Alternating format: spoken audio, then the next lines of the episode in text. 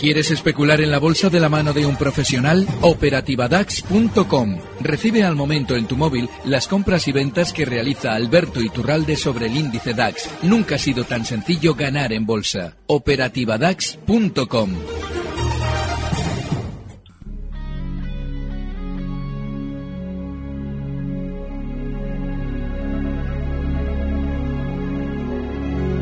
En Gestión a Radio, al cierre con Arturo Criado.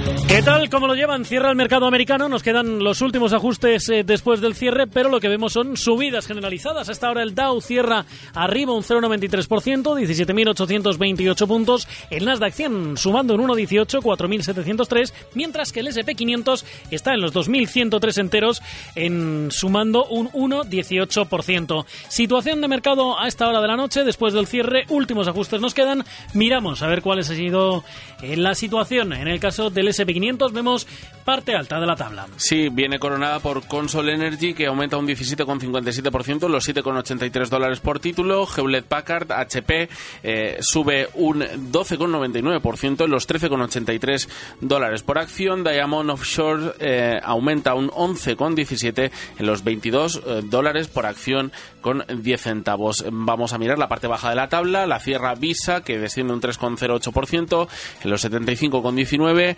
Chipotle Mexican Grill eh, desciende un 2,71% en los 622 dólares por acción y Kinder Morgan recorta un 2,67 en los 26,62 dólares. Miramos también al Dow Jones de Industriales. Vamos a ver cuáles han sido los movimientos alcistas en el índice. Pues lo que vemos es en la parte alta Chevron, arriba un 4,5%, 94,96. Pfizer arriba un 3,67 en los 35, mientras que ExxonMobil está en los 85,31 dólares, arriba un 3,11%. Parte baja para Visa, recorta un 3%, 75,19. Cisco Systems se cierra en los 28,77, abajo un 0,28%, mientras que Coca-Cola recorta un cuartillo de punto en los 42,24. Y nos queda por mirar al Nasdaq 100. Vamos a ver qué ha ocurrido allí.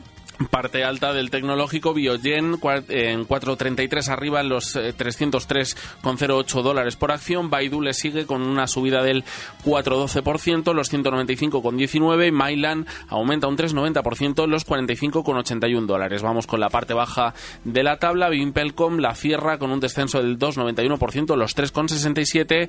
NXP Semiconductors eh, desciende un 2,20%, los 76,63 dólares. Y Charter Communications recorta un 1,89, 187,34 dólares la acción. Pues así están las cosas. Miramos también en tiempo real a ver qué está ocurriendo con el mercado de divisas. Ahora mismo el par euro-dólar sube un 0,04% en las 1,1015 unidades.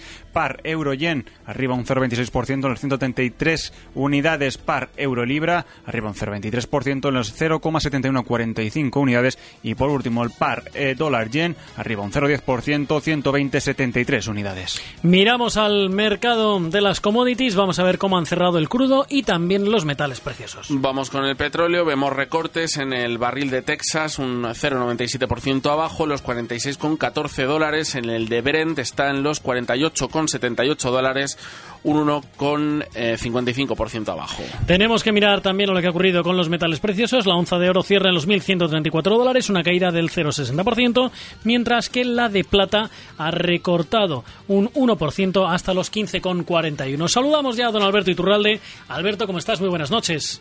Muy buenas noches, fenomenal. Bueno, cuéntame qué te ha parecido esta sesión alcista en los mercados. Bueno, muy bien. Tenemos a los eh, grandes, los tres grandes americanos, S&P, Nasdaq y Dow Jones, amenazando con esa vuelta a máximos. El Nasdaq ya lo ha hecho. Y bueno, pues eh, de alguna manera hay que eh, retomar ese guion que vengo comentando estas semanas con un VIX, ese índice de la volatilidad sobre las opciones del SP500 disparado con el golpe bajista de agosto, que nos debe hacer desconfiar de la ruptura al alza que van a protagonizar probablemente durante estas sesiones tanto SP como Dow Jones porque ya el Nasdaq la está protagonizando. Así es que, bueno, no es que sea un gran momento para entrar compradores, pero, pero, pero, sí traemos una estrategia fenomenal sobre uno de los valores hoy estrella en el Dow Jones y que seguramente va a tener continuidad alcista durante las próximas sesiones. ¿Hay algunos eh, valores eh, que le gusten especialmente ahora mismo, don Alberto?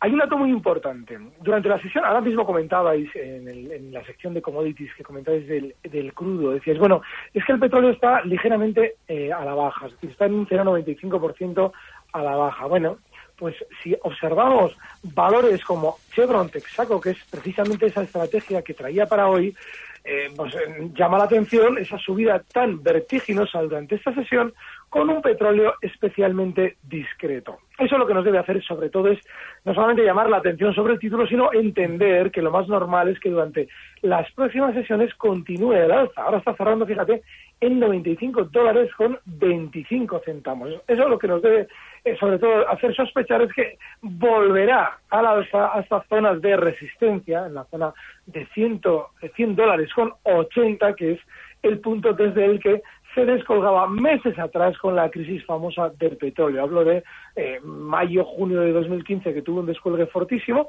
y lo más normal es que vuelva hasta esa zona. Así es que si alguien está buscando una estrategia en el mercado americano, los valores del petróleo, que no sabemos por qué suben en contra de la materia prima, seguramente van a ser los que precisamente por eso, por ese sentimiento contrario, van a continuar subiendo durante estos días.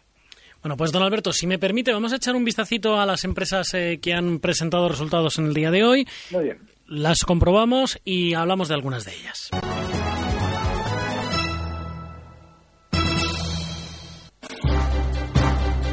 Los ingresos de Nobel Energy bajan un 37% en el tercer trimestre. En medio de la caída de los precios de la energía, la compañía ha registrado una pérdida ajustada más abultada de lo esperado por los expertos.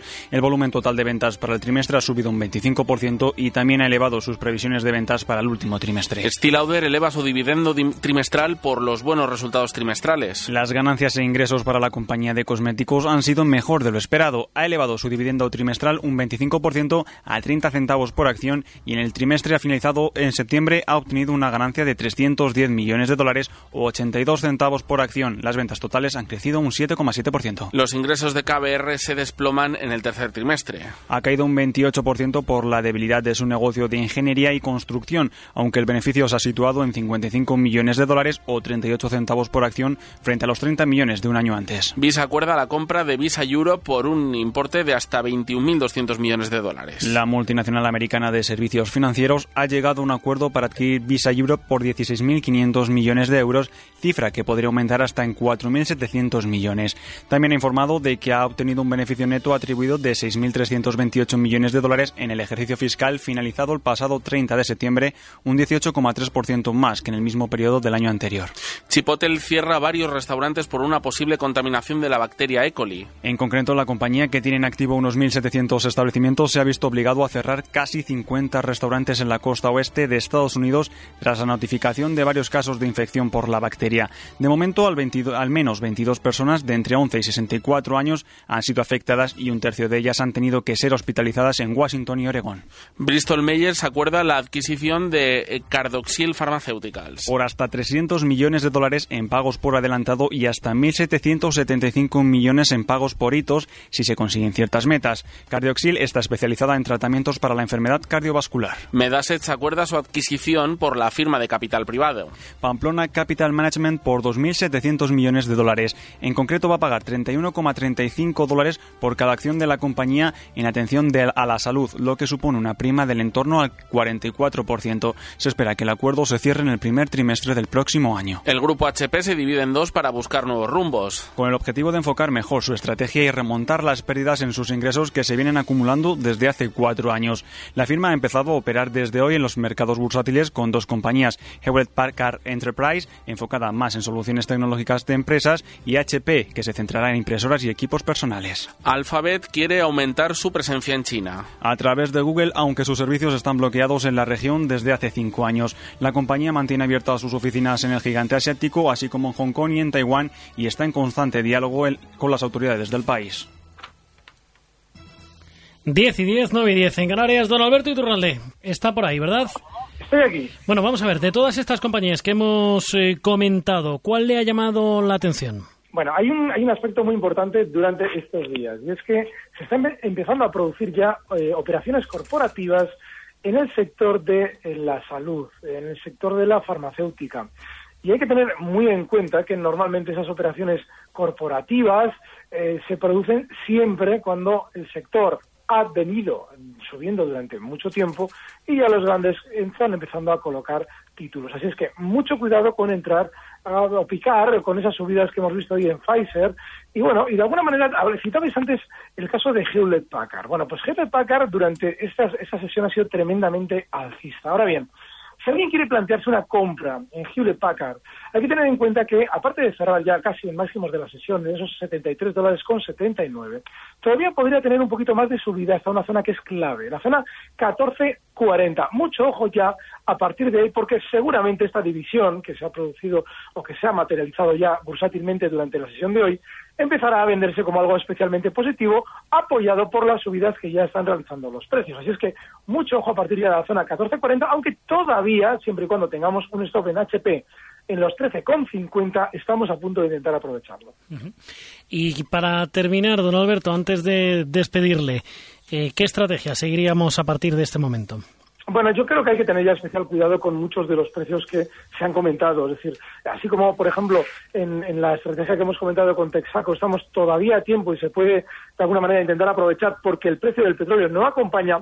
Todos los precios que están referenciados directamente a índices hay que tener cuidado precisamente porque las rupturas que vamos a ir viendo durante estos días no son para confiar demasiado en ellas precisamente por el disparo de volatilidad que teníamos hace un par de meses. Es decir, podríamos estar viendo poco a poco figuras de vuelta a la baja en los índices. Hay que tener especial cuidado con el resto del mercado en general. Solo con el petróleo ahora podemos confiar.